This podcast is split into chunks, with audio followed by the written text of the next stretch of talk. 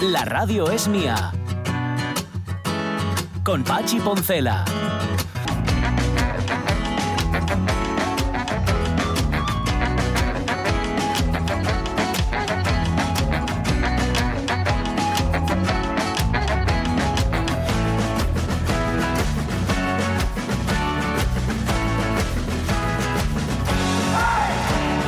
Las 11 y 7 minutos de la mañana tenía que ser horrible aguantar a Nils Matis Vale. Nils Matis Vale fue el paisano que en el año 29 cogió un salmón de 36 kilos en el río Tana, entre Noruega y, Finlandia, el, salmón atlántico más grande que se, que se capturó por lo menos en ese río. Luego supongo que en otros ríos capturarían salmones favoritos.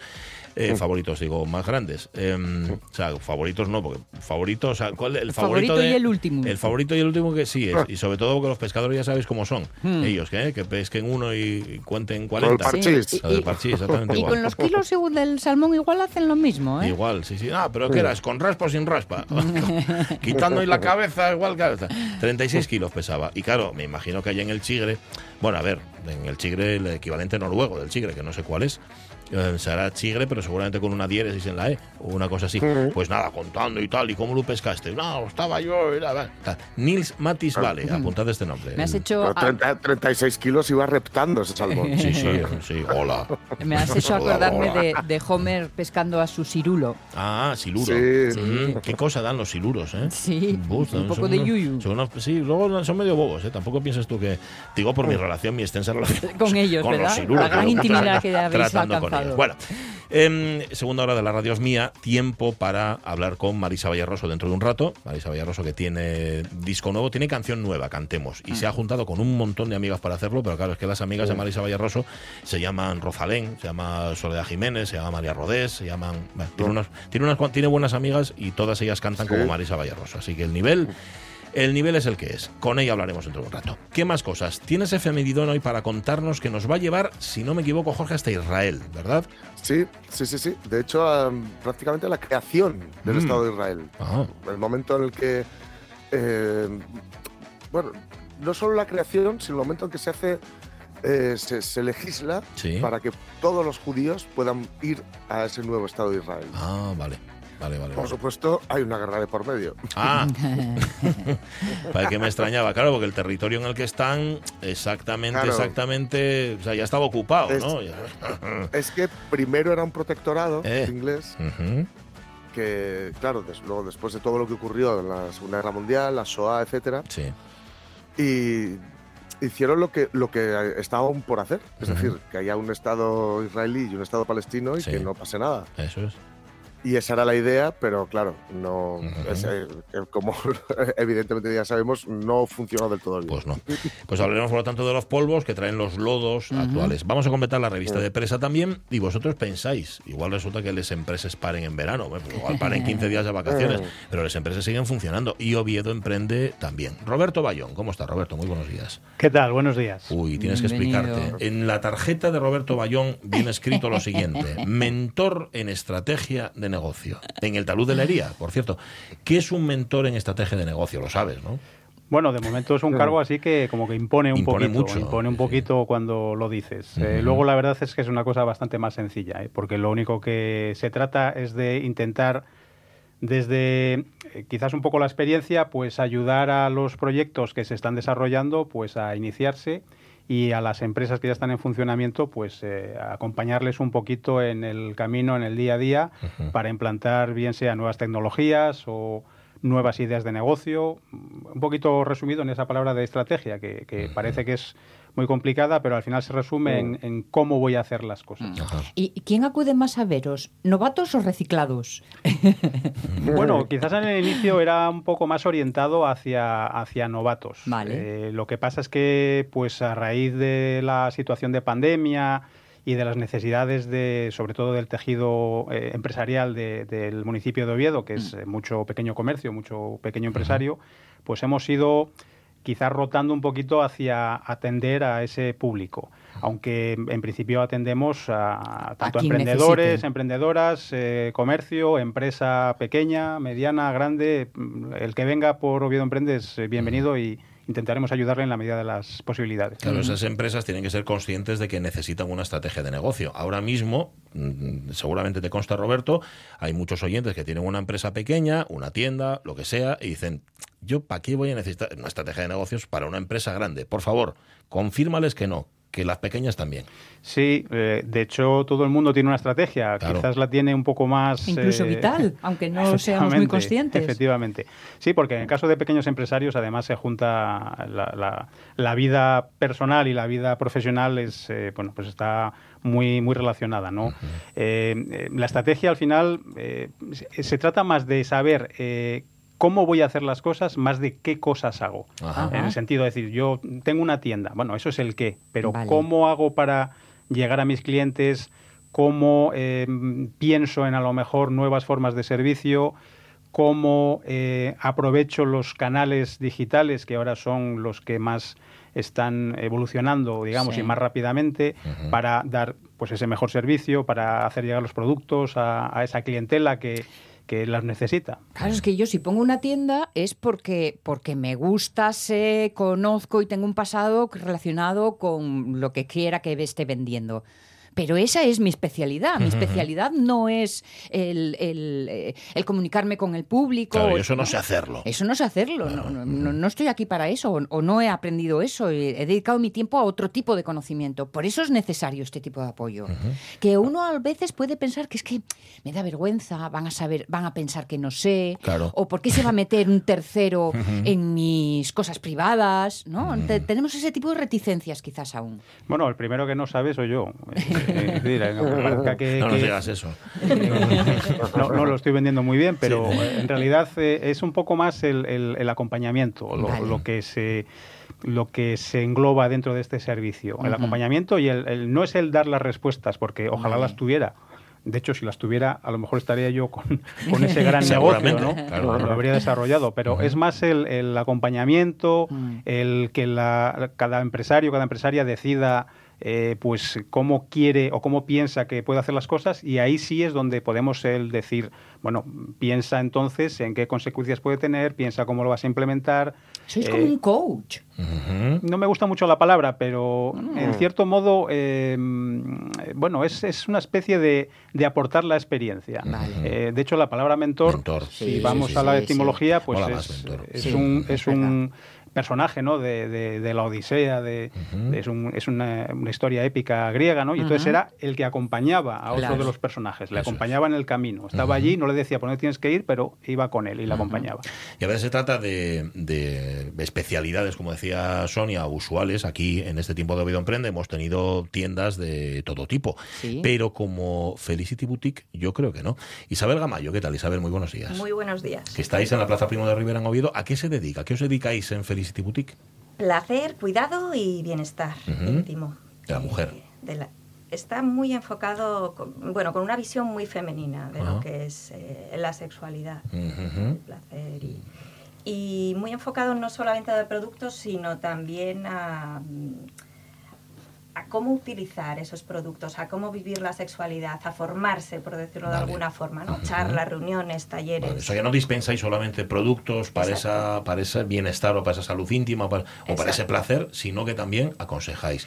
Con lo cual creáis ciudad, creáis barrio, que es otra cosa de la que venimos hablando también. ¿no? Iba a comentarte que, bueno, eh, en mi caso, pues soy mentora de las clientes. Claro, es, estaba pensando que es la misma idea. Es, la misma idea en otra fase. Ajá, vale, pero así como a ti te mentorizaron eh, a, tu vez. ¿Cómo fue? ¿Tú eras de las novatas, de las que llegan nuevas o de las que llega ya de atrás y dice yo no sé hacer esto? Yo era novatísima. Yo eh, pues tenía una trayectoria de más de 20 años trabajando por cuenta ajena en distintas empresas, siempre un poco asesorando en, distintas áreas. Y, llegué, pues nada, que, que, es que no sabía absolutamente nada de lo que era una empresa y con muchísimas carencias.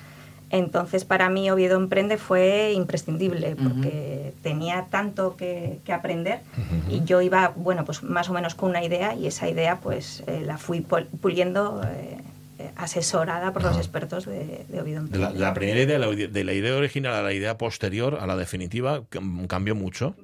Bastante. Ya partiendo del nombre, que era terrible, el que yo había escogido. ¿Podemos saberlo? si prefieres es puro cotilleo, ¿eh? No, tiene más intención. No, pero, pero, sí, sí, sí, me llama la atención, en efecto, que tú tenías una idea en la cabeza, pero necesariamente eso no era, no era la buena idea. La buena idea estaba en, en, otro lado y ahí también hay que dejarse aconsejar. porque quien puede venir con la idea y dice, no, es que es mi idea, no me la vas a ah. cambiar. Tú, en tu caso fuiste, no, no diré pero sí receptiva. Sí, sí, intento ser muy receptiva. Evidentemente, mm, yo lo que he intentado siempre es no desviarme de, unos parámetros, ¿no? De, lo que es la esencia de lo que yo buscaba. Pero sí, sí pulir la idea. Yo, la idea mía era Rosita, era, se llamaba Ellas, eh, que, tenía un significado que ahora mismo no recuerdo, pero era como eh, ellas, nosotras, vosotras soy mm, sexual, soy sensual, soy bueno, una cosa era, muy, era, muy, complejo. Era muy complejo, muy hortera también, era muy hortera. Y entonces, sí, sí, y muchísimos más conceptos, por supuesto. Y, y además, como eh, eh, decía Pachi, bueno, esto es para mujeres. Y tú no diste un sí rotundo, dijiste, bueno, sí, está más enfocado, tal. Quiero decir, ¿incluyes a los eh, chicos en la tienda? Incluyo a los chicos que tienen una visión eh, no machista de la sexualidad. ¿Entendido? Que cada vez hay más, por suerte. cada, vez, cada, vez, se ha evolucionado mucho. Y, hay hombres, perdona que te interrumpa, y hay hombres que, rechazan el, lo que es eh, una tienda erótica convencional, un sex shop de, toda la vida. Hay hombres que rechazan ya ese concepto. Claro, Entonces, pues por supuesto, son bienvenidos en, la boutique. yo que no quise utilizar la palabra sex shop, en efecto, es que es eh, eh, no tiene nada que ver realmente, aunque el origen pudiera parecer el mismo. Exacto, no tiene nada que ver y es que además yo buscaba irme al otro extremo. Claro. Totalmente. Yo buscaba un, espacio en el que las mujeres estuviésemos a gusto, eh, tranquilas, ¿no? en un ambiente acogedor, eh, no agresivo, no, no, no, pensado para los hombres. Esto hace 30 años... impensable. Impensable. ¿Y ahora? Y ahora mm, mucho mejor. A ver, va, va cambiando mucho eh, la sociedad. Hay más conocimiento, hay más educación en, en ese aspecto y cuanta más educación hay, más receptivos somos a, mm. cosas que van más con nosotros, al fin y al cabo. En el tema de la sexualidad hay mucha moda también, ¿no? Entonces... Eh, la moda antes era eh, para los hombres, el concepto del sex shop, que entras ahí, hay unas cabinas, bueno, hay un ambiente sórdido, bajo mi punto de vista. Eh, y la educación hace que abras a naturalizar la sexualidad, que nos la sexualidad nos acompaña desde que nacemos hasta que morimos, de distintas formas, ¿no? Y entonces la gente tiende un poco más a, naturalizar. Claro. aunque, sí, aunque siga siendo algo privado. Sí, claro. Bueno, es que es parte de nuestra intimidad. Exacto. ¿Has visto algún un, una paseante frente a los escaparates de Felicity y que dices, bueno, a la quinta entra. Mm. Sí, hay gente que le cuesta, claro. Mm. hay gente que le cuesta. Yo creo que eso es lo que más cuesta, el primer paso. Eh, porque luego, una vez que has pasado por Felicity, mm, ya estás... Ya te haces de la familia, casi. Ya no es una clientela, sino casi una familia, ¿no? Que más de uno habrá dicho, es que no me imaginaba que iba a ser así, así de bien. Sí, ¿no? Sí, sí, sí, exactamente. La verdad es que mm, puedo decir con orgullo que, los clientes eh, están contentos luego, ¿no? Porque encuentran esa profesionalidad, esa naturalidad, ese, bueno, pues comprender y, que te expliquen las cosas, sobre todo también, pues ¿no? De una forma, bueno, sin juzgar. totalmente. ¿Fue buena mentorizada, Isabel? Roberto. Eh, desde el punto de vista que hablábamos antes, sí, porque más allá de ser receptiva a lo mejor a, algún comentario, eh, no hay que olvidar que las decisiones al final quien las toma es eh, cada, cada persona que, que, viene con nosotros, ¿no? entonces, siempre nos centramos mucho más en, poner cosas en marcha, en ejecutar cosas, ¿no? Y mm. ver un poquito cómo van funcionando, más que en, dar una idea de cuál va a ser el camino que hay que seguir y de aquí no te salgas porque te vas a equivocar. Eh, y en ese sentido, sí, sí, perfectamente. Y, luego que también hay que destacarlo porque... Mm, Eh, nosotros en el servicio que ofrecemos, el, acompañamiento no es eh, a lo mejor al inicio, sino que luego se va eh, llevando a cabo durante la vida de, la empresa. Eso te iba a preguntar, porque las circunstancias pueden ser otras, pueden cambiar el mercado, pueden cambiar muchas cosas, ¿no? Claro, o por ejemplo, pues cuando se empezó, en este caso con Felicity Boutique, pues se empezó con, una tienda física y luego se ha ido incorporando lo que es la parte de, la venta online, con todo lo que implica, ¿no? Tanto a nivel de tecnológico, como eh, en lo que es en el día a día, ¿no? De, todos los procesos que hay que hacer, que básicamente son los mismos que en la vida real, pero hacerlos en el, en el canal digital. Enseñar el producto, enseñar la filosofía, esa idea de marca que es muy importante. Yo siempre comento a la gente que la marca no es solo hacer un logo, sino como comentaba Isabel ahora, el, el poder expresar esa filosofía y que la gente eh, digamos, encontremos personas que estén alineadas con esa idea que queremos transmitir, que ahí es donde realmente podemos tener un éxito. Total, que hay montones de llamadas a tu móvil que dicen, Roberto, te necesito. bueno, realmente a donde llaman es al, talud de la hería, a Oviedo Emprende, allí está pues el resto de compañeros, está hasta Ramón, que es eh, la persona que hace la primera entrevista, que valora un poquito pues eh, las necesidades y bueno, a partir de ahí nos, nos van derivando al a todos los compañeros y compañeras que, estamos allí para, para, asesorar y para ayudar a los negocios. ¿Con cuántas firmas habrás trabajado ya? ¿Tienes pues, cuentas eh, hechas? sí, sí, porque bueno, aquí no olvidemos que siempre nos van a pedir datos. hay estadísticas de trabajo. Entonces, eh, yo eh, suelo trabajar con unos 250 proyectos al año. Caray. Sí, aproximadamente. ¿Y todos, son, ¿Y todos son viables al final? Yo digo una cosa habitualmente. Eh, yo tengo una tasa de éxito de un 75%. Ah, está muy bien. Pero el éxito quiere decir que el 75% de esos proyectos no acaban por abrir o por iniciarse. Ándale. Ah, Porque hay a quien le tienes que decir, mira, esto que estás pensando. Mm, casi se dan cuenta de que mm, al final. Vas haciendo preguntas y, uno mismo. Es lo que se intenta, sí. Eh, que hay mucha gente que no está no es totalmente consciente de, lo complicado y lo duro que es mantener una empresa abierta, en este caso como Felicity, durante más de tres años. y uno de estos desanimados, dicho entre comillas, o más bien ojos abiertos, ¿no? Eh, ¿Alguno de ellos vuelve luego, mm, habiéndole dado varias vueltas al asunto, decir, bueno, ahora lo tengo, ahora ¿eh? lo tengo. Pero ya que me picaste, aquí vengo yo con la respuesta. Sí, sí, sí. De hecho, algún caso tenemos de, no voy a decir emprendedores en serie, pero sí casos que le han dado giros a, a la idea. Hay veces que han hecho cosas. peor. A veces sí, sí. ¿eh? a veces sí. Aunque yo siempre digo que nunca juzgo las, yo nunca juzgo las ideas. Eh, porque tampoco soy quien para decirle a nadie si la idea es buena o mala. Salvo que se quiera tirar por la ventana del. la experiencia es la única la, puede La idea puede ser buena, pero igual en la práctica, ¿no? Claro. Por cierto, Isabel, enhorabuena, porque habéis sido uno de los 10 negocios más votados en el concurso deluxe de escaparates aquí en, Oviedo. sí. que, y se puede ver, que se puede ver en los MUPIs, además ahora aquí en Oviedo. No, tengo que ver el MUPI, ¿eh? No sé. No está en general el Horta. Está en general. Ah, pues mira, pues, pues, me pilla, pues me pilla. Lo vas a generar en muy larga. y ya te hiciste foto allí, ¿no? No me hice foto allí todavía, pero tengo la foto del MUPI. Bueno, sí, eso me falta. Tengo que ir a hacer así, a señalar. Y que trabajasteis con el último mono. Con el último mono. Además, para hacerlo. Lo cual hablamos también, fíjate, la semana pasada que hablábamos de sinergias entre, entre empresas. Sí, sí, es Qué buen ejemplo. Oye, ¿tenéis alguna reunión inmediata a la que podáis invitar a los oyentes? Oye, para conoceros, ¿no? Eh, hay reuniones todas las semanas. Todas las semanas hay De todo tipo. En la página web, en felicityboutique.es, está eh, todas las reuniones que tenemos con todos los temas. Ahora, desde que empezó el tema de la pandemia, han cambiado muchas cosas y entonces ahora las hacemos a demanda. Eh, con burbujas, quiero decir. empezamos a, a no mezclar a la gente por el tema de la pandemia y la verdad es que yo he visto que, resulta mucho mejor porque así la gente va con su burbuja, con la gente de su confianza y resulta mucho mejor, incluso de forma eh, individual o en pareja. Entonces, cualquiera de los servicios que tenemos, eh, reservamos una cita en el momento en que le venga bien a la persona o a las personas. Claro, consulta en pareja. Eh, fíjate que es lo lógico y sin embargo no sería lo lógico. No es muy habitual todavía, pero, pero empieza a ver. Suelen venir más las mujeres. a asesorarse para, para, los dos. Seguramente. Estoy viendo las valoraciones en Google, son estupendas. Id a la web, ¿eh? Felicity con Y Boutique felicityboutique.es.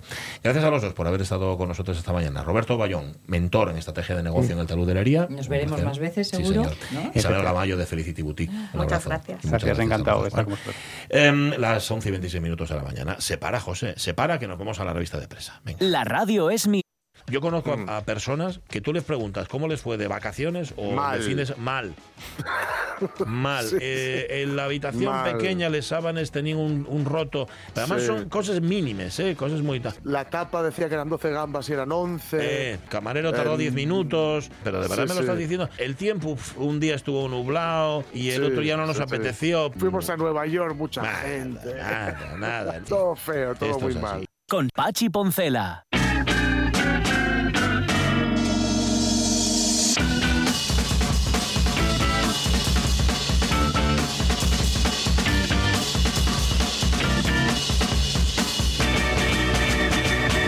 11 y 26 minutos de la mañana, no, Oviedo Emprende no se toma vacaciones, seguirán aquí con nosotros los miércoles y nosotros tampoco, o sea, la empresa tampoco se las toca, es que las empresas pueden tomar las vacaciones. Pero mira, incluso las reinas se cogen vacaciones, Jorge Alonso. Sí, las vacaciones secretas de la reina Leticia. Dos puntos. ¿A dónde le gusta escaparse para no ser vista? Mm. para no ser vista a ella, no para no, para no ver. ¿Sí? ¿A, dónde le gusta escaparse? Dice que después de Maribén, que es el clásico este de Mallorca, que los, los reyes comienzan sus vacaciones secretas. Ah. ¿Mm? Ajá. ¿A dónde le gusta escaparse a la reina Leticia? Hasta, hasta aquí puedo leer. No claro, seré yo. Que como son secretas, claro, lógico. Estábamos todos eh, con el vilo ahí en vilo, nos tenías, a ver si lo ibas a desvelar. Bueno, estás un poco entre la discreción y la indiferencia, me da la impresión, ¿no? O sea, como que no, quieres contar lo que te digo. Oye, a ver, para un rating que tienen de, intimidad. Ya, también es verdad, también es verdad. Sabéis, por cierto, que en su momento, cuando los reyes de España, mm. cuando eran ya reyes, no, no eran reyes de España todavía, evidentemente, porque todavía mm. no había abdicado el rey emérito después, sino después de casarse, los príncipes todavía se fueron de luna de miel por España. Hicieron una luna de miel larguísima. Recuerdo la foto de ellos en Cuenca. Eso es, sí. Con las casas colgadas. Sí, sí, detrás. Sí, No sé por qué recuerdo esa foto. Ajá, bueno, eh, se fueron por España, pero mm, luego hubo sus más y sus menos porque tuvieron una luna de miel secreta. Igual que las vacaciones ah. secretas, sí.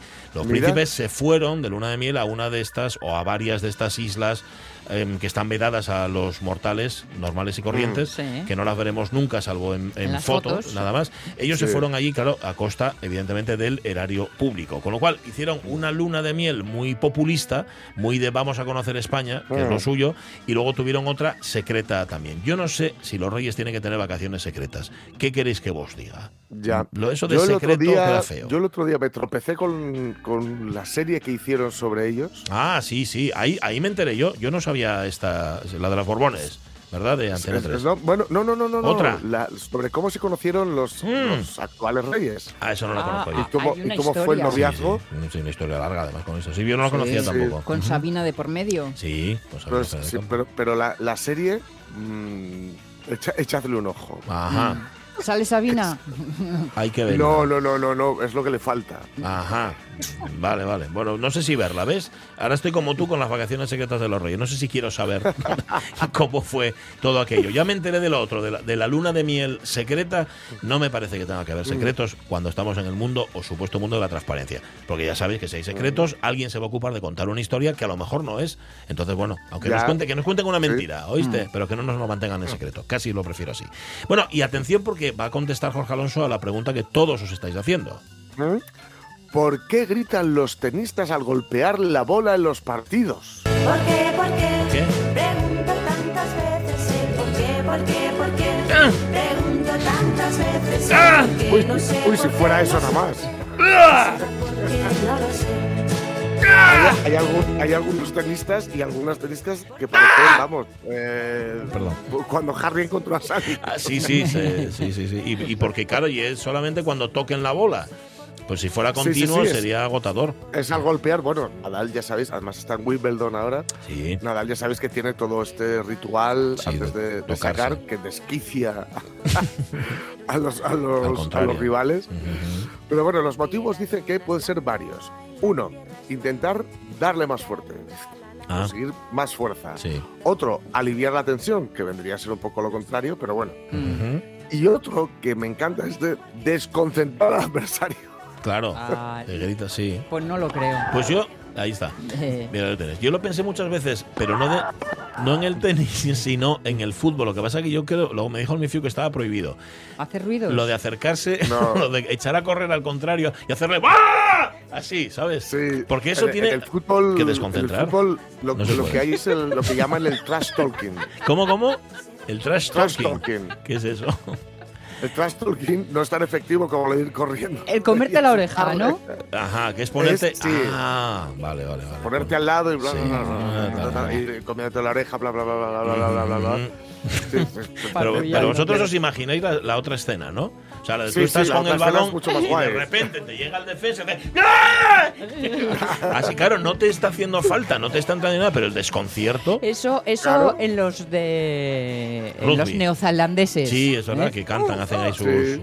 sus hacen las jacas. Pero yo creo que el ruido este de los tenistas tiene el mismo origen que los ruidos de padre. Ah, ya, lo de. bueno. No, no, el de levantarte, de, levantarte del sillón. te levantas del sillón y dices 15 iguales. Ventaja Nadal. Es un poco como cuando haces un esfuerzo físico. Ya, lo, acompañas de, lo acompañas del sonido. No lo sé. Bueno, pues está bien. El caso es que, que, sepáis que está regulado. Ah, sí. ¿Cómo? Sí, sí. ¿Por decibelios o cómo? Efectivamente. ¿De verdad? Efectivamente. Sí, sí. Sí. No, no, puede pasar de los 70. Ah, bueno, no me lo puedo creer. Bueno, hombre, claro. Y un día María Sarapova alcanzó los 105 en 2009. Sanción. Lo que pasa es que María Sarapova puede gritar lo que quiera. Sí, que grita lo que quiera. Puede dar sarandonga, puede gritar incluso. Nos vamos, nos vamos a comer un arroz con bacalao, con María Sarapova. Eso es. Bueno, pues nada. Tened cuidado ¿eh? con lo que grita. Esto vale para las canchas, me imagino, profesionales. Eso que hacéis vosotros el fin de semana, esa pachanga, que los hay que se lo toman tan en serio que hacen el ritual de Nadal, se sacan de semejantes partes el pantalón, se tocan la nariz la así, de la braga, y tal, y hacen y tal, y luego tienen la pelota fuera. Y, no, y, no, y no llega, no llega a la red. No le acierta directamente a la pelota. Vale. No os paséis de 70. Vale, eh, vamos con el último titular, Jorge Alonso, por favor. Sí. Puedes saber quién es el amor de tu vida solo con olerlo.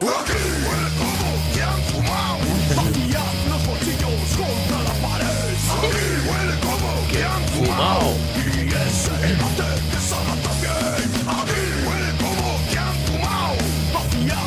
Bueno, bueno, el, olor este, pues ese de aquí huele como a fumado, no creo que funcione. Bueno, sí, sí. ejemplo.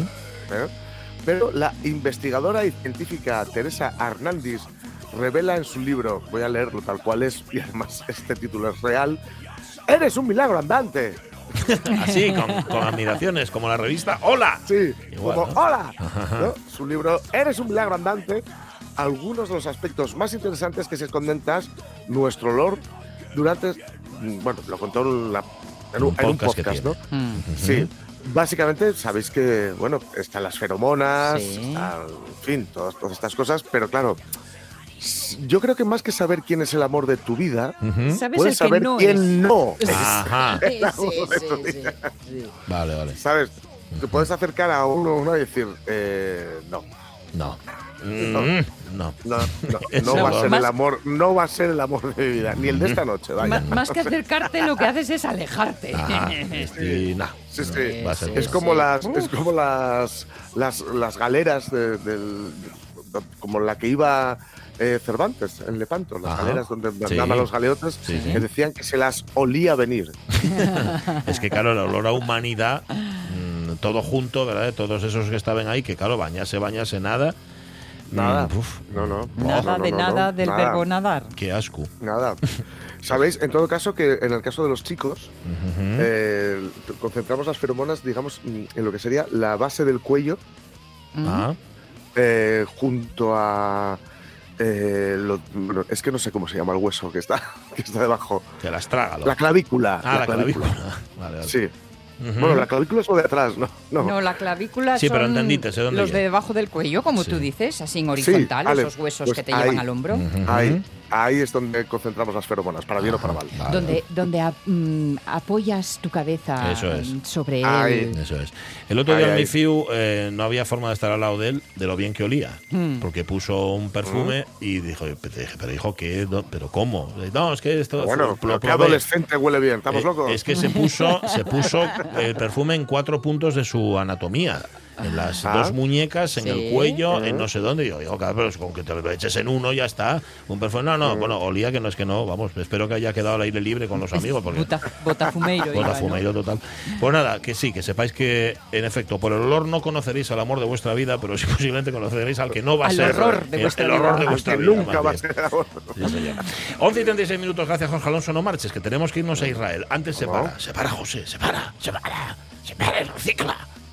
La radio es mía. No estamos acostumbrados a vestir llamando la atención, aunque nos encante. ¿eh? No ves, por ejemplo, muchos sombreros y los sombreros a mucha gente le gustan, pero dice, ¿dónde voy a ir con este sombrero? Entonces, por ejemplo, nosotros hacemos una montera picona de pana, muy discreta, mm. y pues ya se empieza a ver en alguna fiesta. Tienen que ser prendas que tengan ese elemento, pero que a la vez sean discretas. Con Pachi Poncela.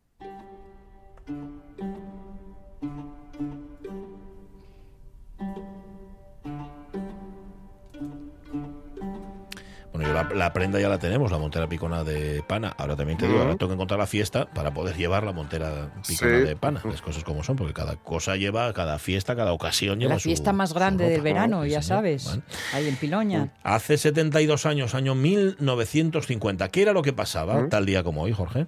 Pues que la Knesset, el Parlamento israelí, aprobaba la ley del retorno, que es una de las leyes más importantes, tal vez la fundamental del Estado de Israel, porque concede residencia y ciudadanía hmm. a todas las personas judías o descendientes de judíos hasta la tercera generación. Es decir, hijos, nietos, cónyuges, hijos menores de edad de los cónyuges, todos estos eh, pueden tener el derecho de la residencia y de ciudadanía.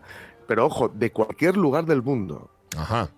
Allá ¿Eh? donde estés ahí donde estés. Sí, siempre y pues cuando quieran, claro, emigrar a Israel y recibir esta ciudadanía con bueno, sus, sus beneficios, ojo, y también sus derechos y obligaciones. No olvidemos que, por ejemplo, el servicio militar es, obligatorio y largo. Sí, y largo, sí. y largo y luego te quedas en la reserva. Durante mucho tiempo, ¿no? Esta ley de retorno, ya digo, es una de las más importantes del Estado de Israel y a través de esta ley, bueno, digamos que un montón de, o gran parte de la diáspora de judíos europeos eh, fueron volviendo a Israel. Claro, lo que pasa es que fue muy polémica y es muy polémica. ¿Por qué? Eh, digamos que daba o intentaba o, en parte respondía a una de las mayores aspiraciones del sionismo. Sionismo, sabéis que es, bueno, eh, digamos, un movimiento que buscaba que, los judíos volvieran a habitar aquellos lugares. Crear una patria, ¿no? Una gran patria judía, eso. Pero una muy determinada. la, que, es decir, la patria que, que escribía la Biblia. perdido, sí. Y entonces, claro, eh, ¿qué, es, lo que ocurre? Que aquello era el mandato británico de Palestina. Eh, los ingleses, eh, bueno, la verdad es que se lavaron un poco las manos como Pilatos, que es muy de, la zona, sí, hacer esto. y claro, eh, primero, la verdad es que la, inmigración comenzó ya en el siglo XIX. Empezaron un montón de gente a volver, un montón de judíos a volver a, bueno, pues a Jerusalén, etc. Pero claro, después de lo que había ocurrido en, en Europa, es decir, después de la Segunda Guerra Mundial y de la Shoah, la ONU eh, se sentía, bueno, el mundo entero, así digamos, se sentía la obligación de proporcionarles un Estado, un Estado. Pero dijeron, y dijeron y dejaron bien claro que tenía que ser un Estado judío y otro árabe. En lo que había, había sido perdón, el mandato británico de Palestina. Así, bueno, se, se, funda el Estado de Israel. Esto parecía muy natural, pero no. No, de natural no, tenía nada, de hecho. No, no cayó bien, pero ojo, no cayó bien en ninguno de los dos lados, o, en gran parte de ninguno de los dos lados. Por un lado, eh, había eh, judíos que no aceptaban, o sea, que les parecía poco, que no querían compartir, y por supuesto luego estaban árabes que, decían, bueno, a, nosotros qué nos decís, ¿no? O sea, lo que, lo que hayan hecho los nazis, en fin, no, no, es cosa nuestra, ¿no? Claro, en 1948 ya tiene lugar la primera guerra. ¿no? Los israelíes la llaman la guerra de la independencia o la guerra de la liberación. Es el primero de muchísimos conflictos armados entre el Estado de Israel y los vecinos, los vecinos árabes. Fijaos que los árabes a, esta guerra la, llaman la Nakba, que es la catástrofe. Ah. Es como, como ellos lo llaman, ¿no? Lo, que habían puesto sobre el papel, claro, el papel lo aguanta todo. Hombre. Esto solo hay que ver el, mapa de, África, ¿no? Sí. A escuadra y Cartabón. Totalmente. Todo. Las Naciones Unidas dijeron que había que partir el mandato británico de Palestina en dos estados. Te digo, judío, eh, que se quedaría el 55% del territorio, incluyendo bueno, el, un desierto, etcétera, y otro árabe. El resto del territorio, digamos, sería considerada una zona internacional. Ah. Los dirigentes judíos, digamos, más, eh, mm, ¿cómo, decir?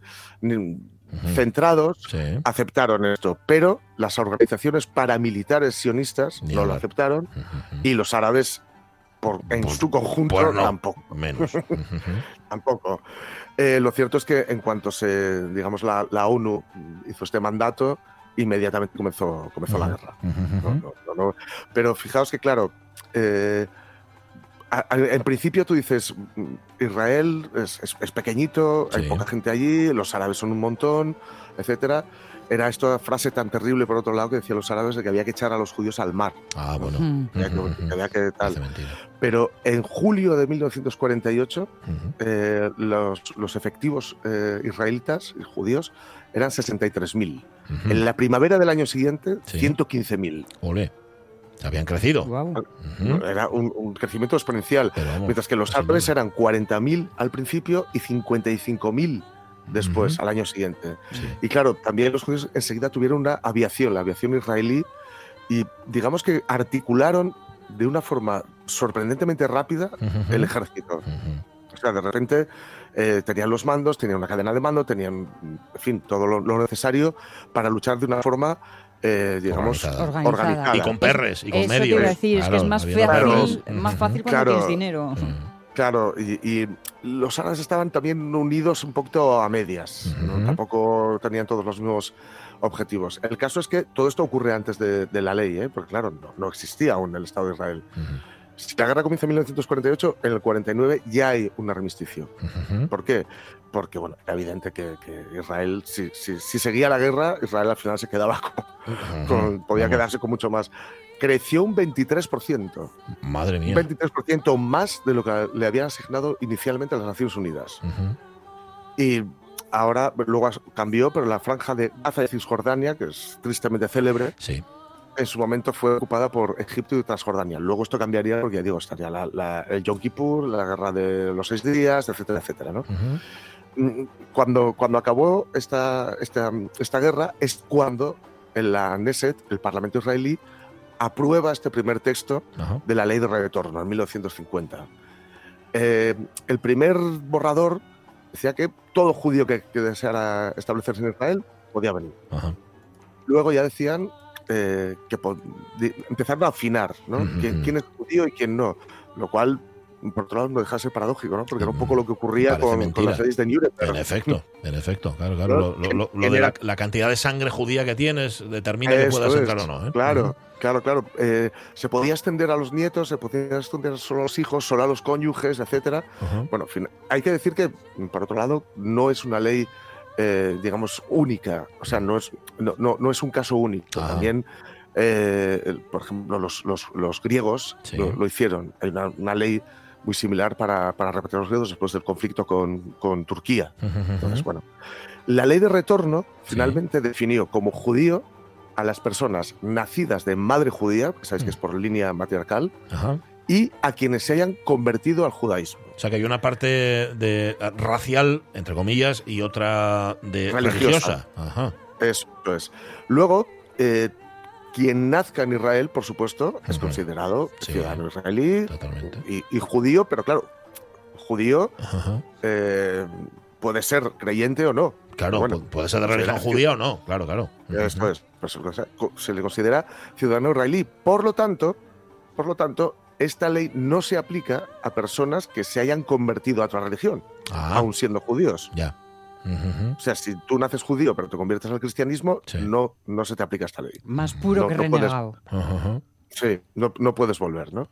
Eh, la verdad es que, bueno, fue una ley bastante polémica y que se, tuvo que ir puliendo poco a poco, porque, bueno, finalmente es que no es solo conseguir la ciudadanía, es que se conseguían eh, al ir a, Israel exenciones fiscales, ayudas económicas, subvenciones, eh, sobre todo si vas a comprar viviendas y sobre todo, que esto es lo más polémico de todo, las viviendas de los colonos que están en zonas que la ONU considera mm. que son parte de Palestina. es que estaba todo en tan ese fresco. 25% extra, ¿no? es que estaba todo tan no, fresco. Es que fue creciendo. Fue creciendo porque en todas las guerras fueron ganando los, los israelitas. Los, israelíes, bueno. pero la ONU eh, hace ya, bueno, lleva pidiendo mucho tiempo que Israel se delimite a los estados después, o, o al territorio después de creo que es la guerra de los seis días, que es los años 60. O sea que no, no ha sucedido todavía. Pero bueno, estaba claro que, por supuesto, los judíos, después de todo lo que había ocurrido y antes de que todo lo que había ocurrido, necesitaban un Estado, pero también eh, está claro que no tenían la culpa en aquel momento de nada de lo que pues les había sucedido eh, los, los árabes o los palestinos que, vivían en aquel lugar. De modo que, desgraciadamente, queda mucho, pero mucho, mucho, mucho que pulir. Yo soy un moro judío que vive con los cristianos. No sé qué Dios es el mío, ni cuáles son mis hermanos no sé qué Dios es el mío, ni cuáles son mis hermanos. Fíjate que venía, venía de, que, que, que, la ONU siempre hace estas cosas, que no los entiende muy bien. venía de la experiencia india, que se había partido en dos, India-Pakistán, estamos hablando también del cuarenta y tantos, 46, 47. Sí, justo después de la guerra también. Justo, y, que pretendían hacer que esto funcionara, cuando no había funcionado en la India, pretendían que funcionara en el Estado de Palestina. Es que, claro. no sé, todo muy... Es que lo, que había era en realidad muy mala conciencia. Eso también. O sea, se, tenía, pero porque el antisemitismo no, no, no, no es exclusivo de la Alemania nazi. No, no, no, que Pero o sea, estaba antes y, además no hay que olvidar que los que sufrieron los supervivientes de la Shoah luego no podían volver a casa porque no había casa. Es verdad, no tenían dónde volver. No tenían dónde volver. Eso sale muy bien en la lista de Schindler. Cuando las liberan. ¿Y a dónde vamos? ¿y, a dónde, vamos? Y el, oficial del Ejército Rojo dice: allí no vuelvan, les odian. creo, y, señala así a la y dice: Creo que hay un pueblo ahí. Vayan al pueblo, a ver si les, a ver si les dan algo ahí. Al final, la solución es como tantas veces: desvestir un santo para vestir otro. Totalmente. Y claro. Mm, el que queda desvestido, el prove, queda en pelota directamente. No hay, no hay forma. 11 y 48 minutos de la mañana. ¿Veis? Ese tema no lo podemos solucionar. Solucionamos lo del medio ambiente, pero ese tema no podemos solucionarlo aquí en la radio mía. Mejor cantemos. Cantemos por las sombras que han llorado, el vuelo desperdiciado de un jilguero en libertad. Cantemos por las horas que han pasado, revolviendo en el pecado de una historia insustancial. Marisa Valleroso, ¿cómo estás, Marisa? Buenos días. Pues encantada de estar contigo, como siempre. Un placer y un gusto. A ver, vamos a aclarar las cosas porque Cantemos no es una canción nueva, lo que es nuevo es la versión, ¿verdad? Eh, sí, bueno, Cantemos ya, ya se publicó el pasado 8 de octubre, creo que fue, porque fue el primer corte de Destino Disco Lo Fugaz. Correcto. Pero me tenía esta versión guardada ahí bajo la manga. Ah, ya, tiempo con ella y, yo creo que ahora es el momento de recordarla, ¿no? De recordar esa primera canción que publiqué, pero muy bien acompañada, ¿no? Muy bien acompañada, con, con amigas que además son, yo creo que has reunido en esta canción algunas de las mejores voces bueno, femeninas y voces en general de España, de este país, ¿eh? Sí, además mujeres de diferentes puntos, de diferentes estilos, ¿no? Muy diferentes entre ellas, pero que además son mujeres a las que admiro, ¿no? Porque son mujeres que llevan muchos años trabajando con, mm. por sus carreras, por sus proyectos, eh, y bueno, son un ejemplo a seguir para mí todas ellas, entonces tenerlas ahí conmigo, pues bueno, un lujo muy, muy grande. Precisamente el hecho de que sean tan distintas entre sí es eh, eh, parte del contenido de esta canción, ¿no? Que, que eh, tiene como filosofía precisamente eso, lo de, lo de la unión, lo de reunirnos, lo de subrayar lo que nos une y no las diferencias, que estábamos hablando de esto hace unos mm. minutos.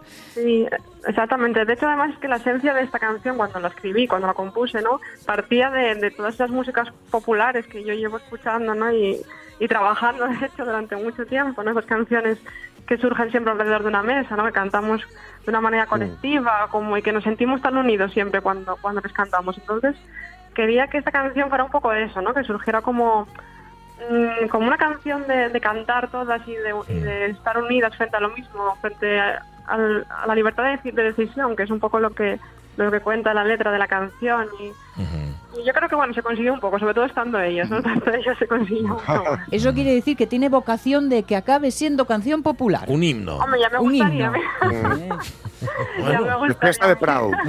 Sí, sí, que se cante. ¿Cuál cantamos? Cantemos, que esta nos, que nos define.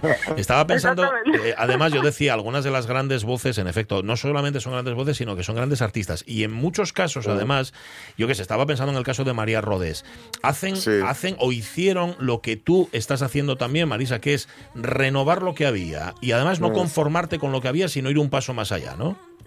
Sí, completamente. Por ejemplo, María Rodés tiene un disco precioso, ¿no? Mm. Con, copla. María canta copla. María canta copla, Exactamente. Eh, Diana Navarro también hizo algunas cosas, ¿no? Su anterior disco también funcionando con la electrónica. Entonces, bueno, Rosalén también tiene mucha relación con, con el folclore. Al final son todo pues mujeres ¿no? que de, de una manera o de otra también hicieron cosas con dentro de su estilo queriendo un poco dar un, paso más ¿no? y luego pues hay voces como la de Susana Alba ¿no? de Efecto Mariposa que forman parte también de por lo menos de mi banda sonora de,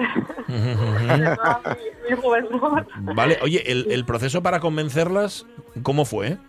fue muy fácil sí fue muy fácil sí, la verdad que no no me lo esperaba, ¿no? Porque sí que con algunas tenía un poco más de relación, pero con otras fui ahí al saco, ¿no? Escribirles por, por las redes sociales y, y aceptaron a la primera, así que a, través de redes sociales, poniéndole mensajes en redes sociales y te Hay algunas, hay algunas que sí.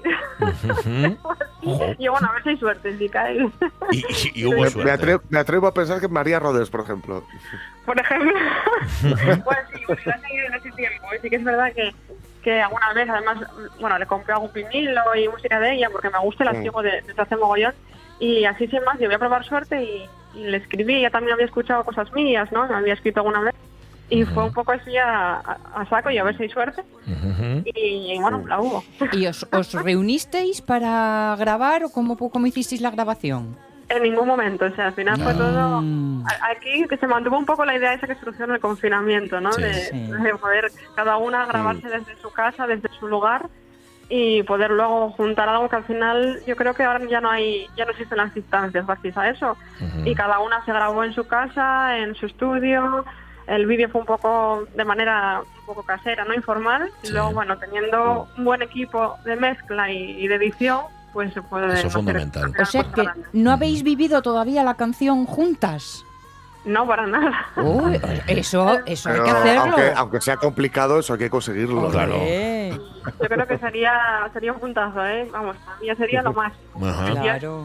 Ya, ya, ya bonito escuchar la canción que escribí yo en sus voces, ya me imagino ya tenerlas al lado ahí cantándola conmigo.